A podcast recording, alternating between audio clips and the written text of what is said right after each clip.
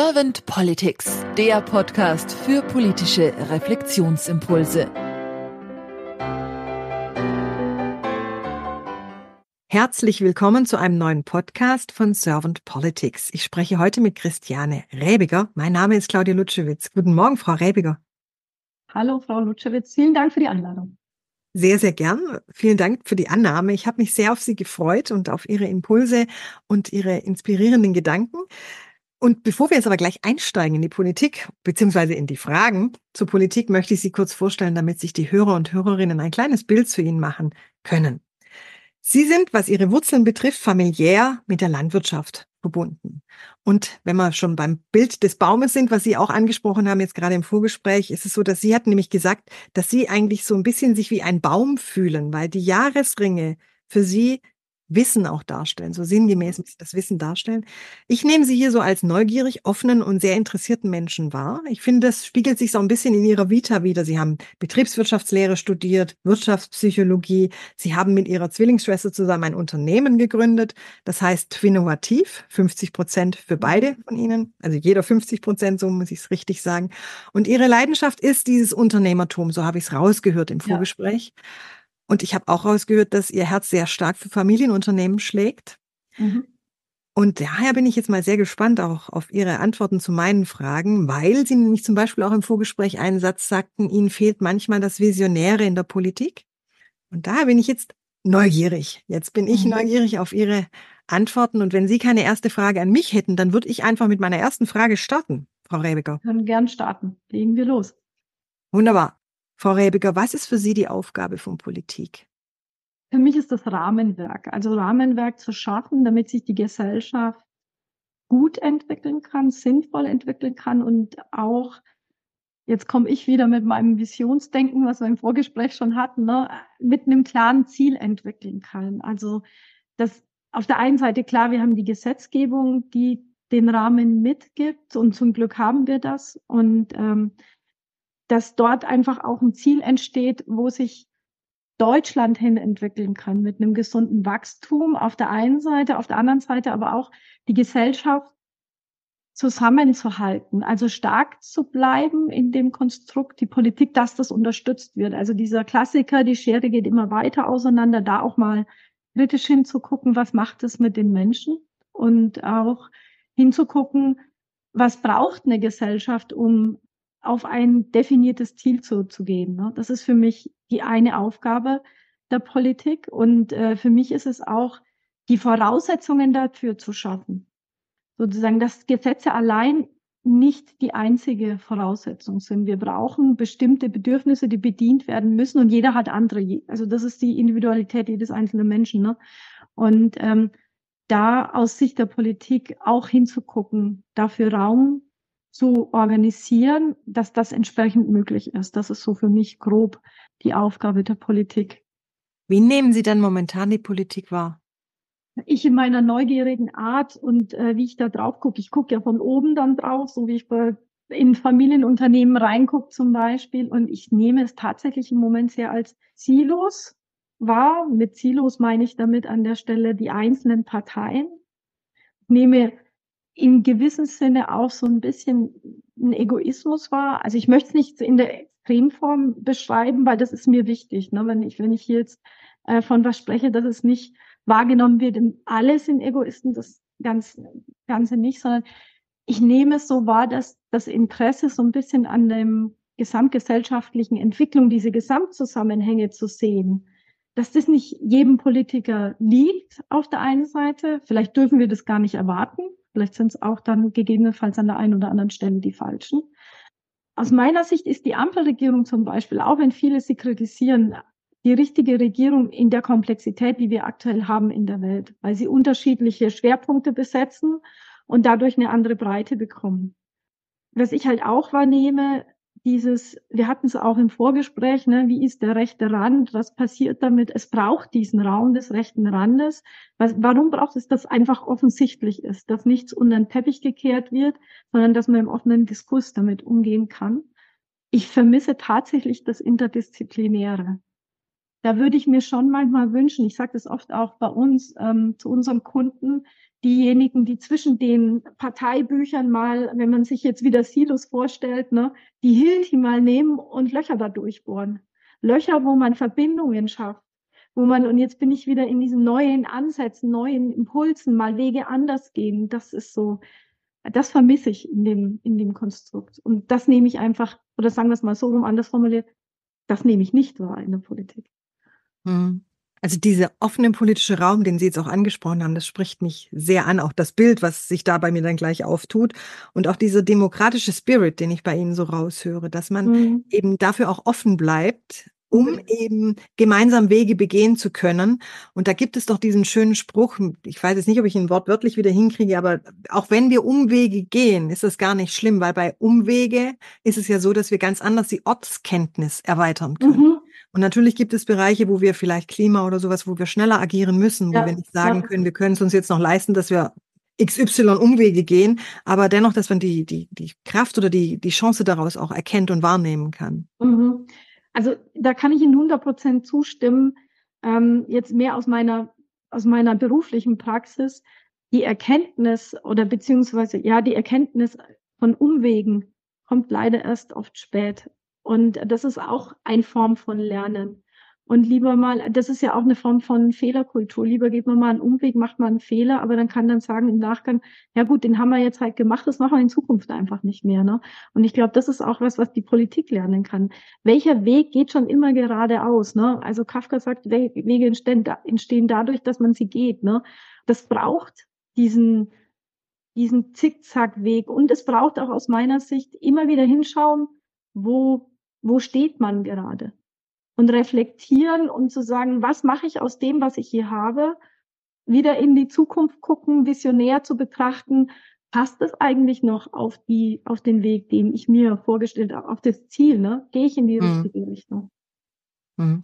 Ja, weil ich das Charmante daran auch finde, dass wenn wir ein Ziel in, vor Augen haben und der Weg hinführt, das dann kann man natürlich trotzdem auf dem Weg auf einmal merken, dass das Ziel nicht unbedingt das ist, was man vielleicht aufgrund der Entwicklung weiter als zielwürdig an, nimmt oder ansieht, weil man sagt, okay, wir mhm. müssen etwas anpassen oder verändern. Eben weil sich die Zukunft ja manchmal so schnell auch wieder ändert oder weiterentwickelt, dass wir flexibel sein dürfen. Müssen.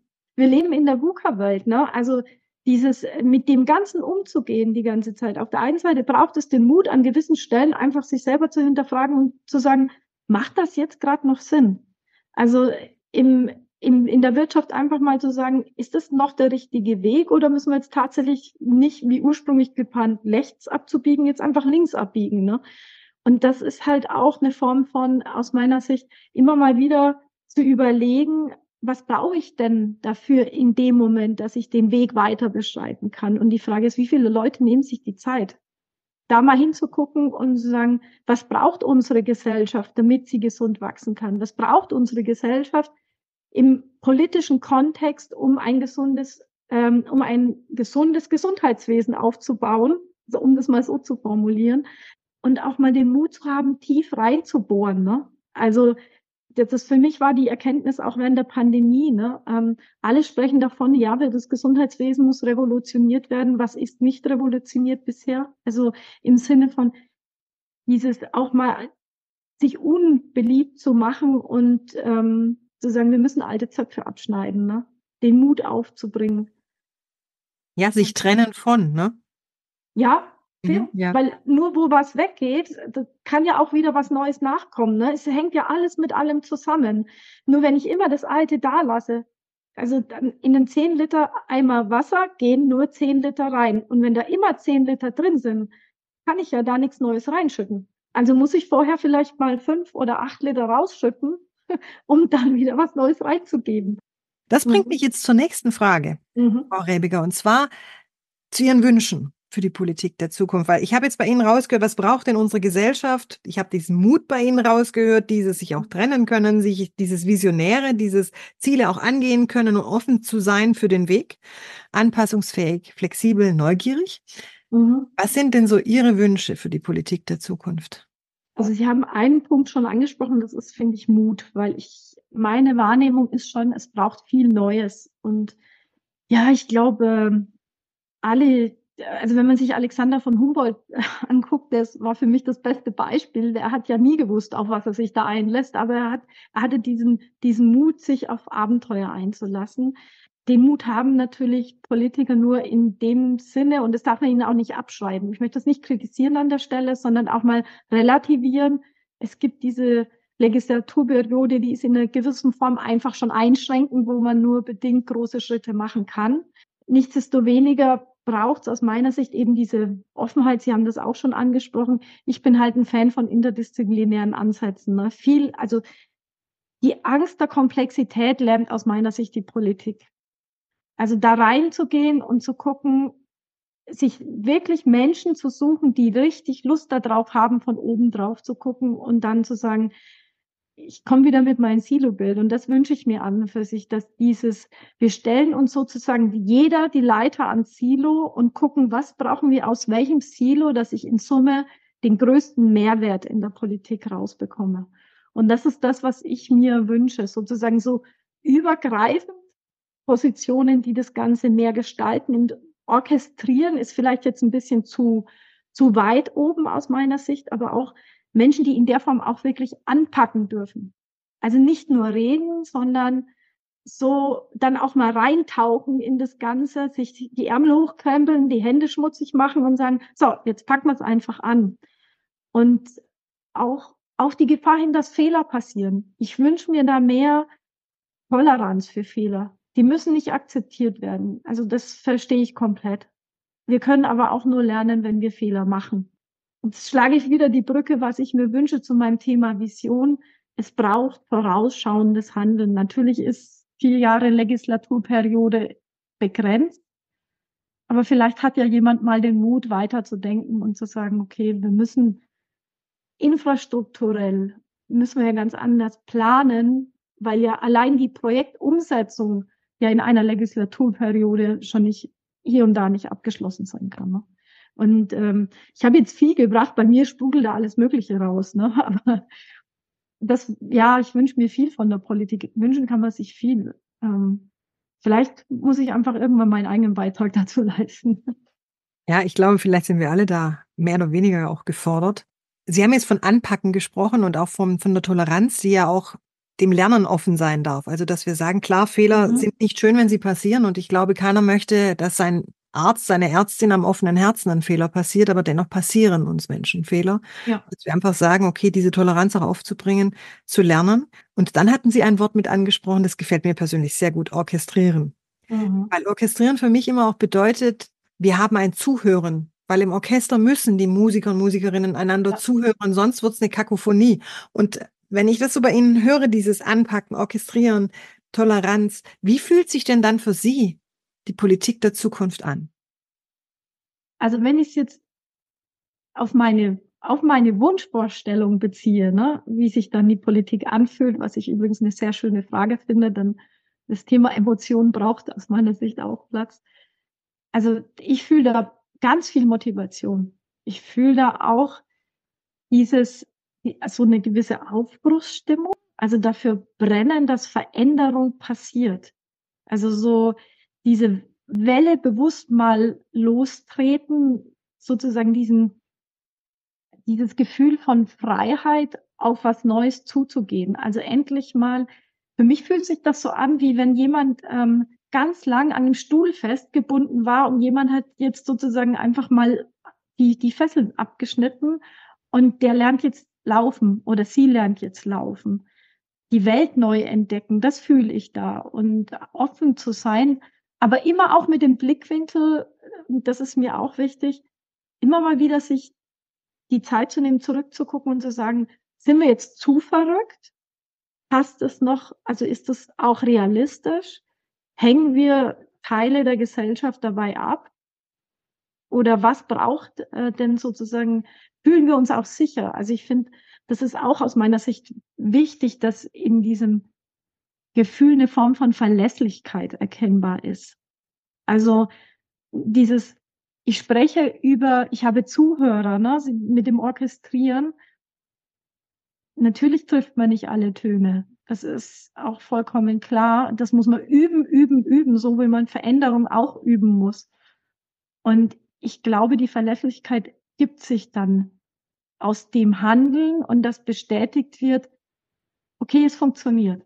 Und dann ergibt sich aus meiner Sicht die Verlässlichkeit. Und ich glaube, die, wenn man fühlen kann, dann hat man auch viel Commitment. Ich finde es ein schönes Gefühl, dieses Gefühl der Verlässlichkeit, weil es auch was mit Vertrauen zu tun hat. Mhm. Vielleicht sogar mit Urvertrauen. Und dann komme ich auch wieder zum Mut. Den Mut zum mhm. Vertrauen zu haben, der schürt dann wieder weiteres Vertrauen und dann wird man immer mutiger. Also ich finde, das ist so ein Kreislauf, ja. der immer wieder bedingt. Mhm. Ich bringe im Podcast gern die Kanzlerfrage. Ich denke, Sie wissen, was jetzt auf Sie zukommt. Frau oh. Rebiger, stellen Sie sich mal vor, Sie wären jetzt Bundeskanzlerin geworden. Und sie hätten ein Team an ihrer Seite, das wie sie schwingt. Also das auch sehr neugierig und offen und interessiert ist, das aber auch sehr inspirierend ist. Also so nehme ich sie wahr, dass, dass die Funken fliegen und sie sagen, komm, lasst uns anpacken, lasst es uns mhm. gemeinsam machen, lasst uns lernen aus den Fehlern, die wir machen, unweigerlich. Und lasst uns trotzdem das Gefühl der Verlässlichkeit weiter auch in uns wachsen und auch in den Wählern, die Wählerinnen bringen, in die Bürger, Bürgerinnen.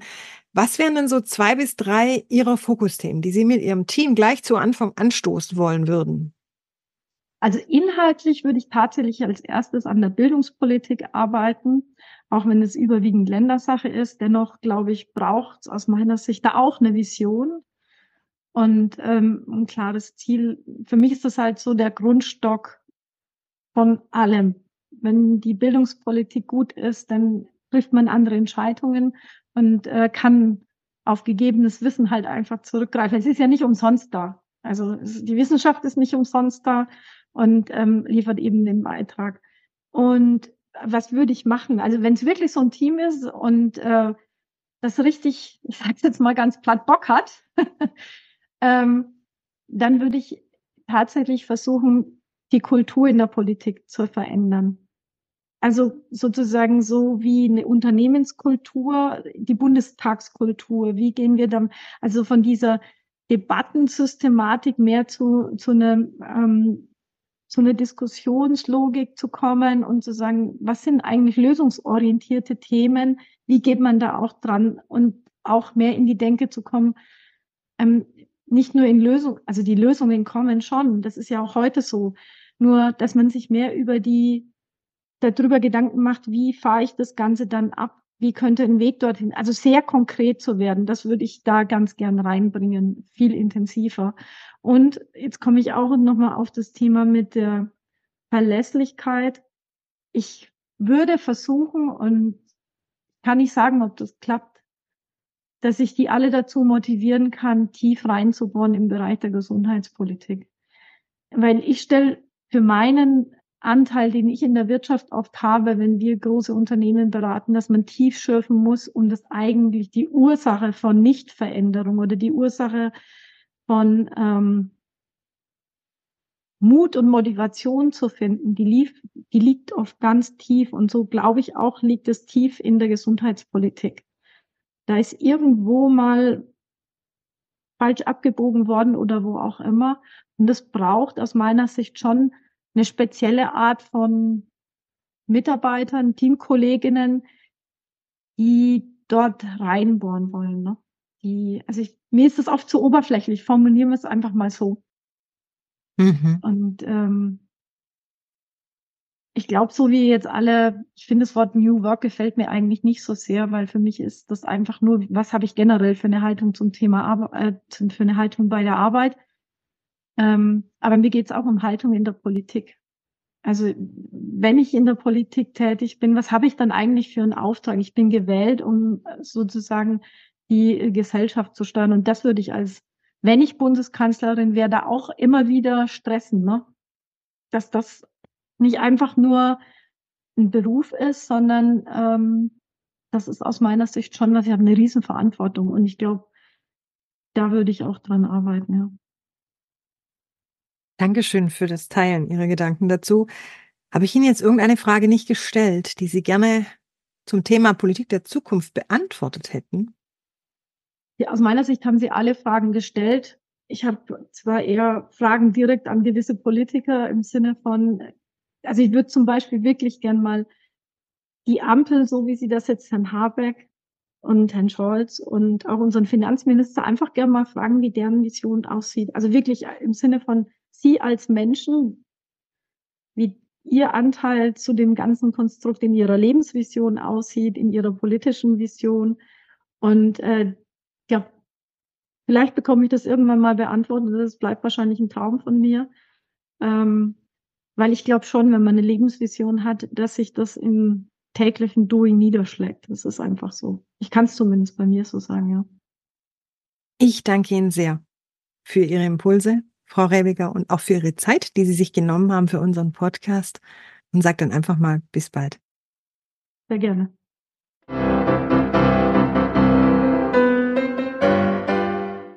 Servant Politics gibt's auf Spotify, Apple Podcasts und überall, wo es Podcasts gibt. Abonniert uns gerne und hinterlasst uns eine Bewertung.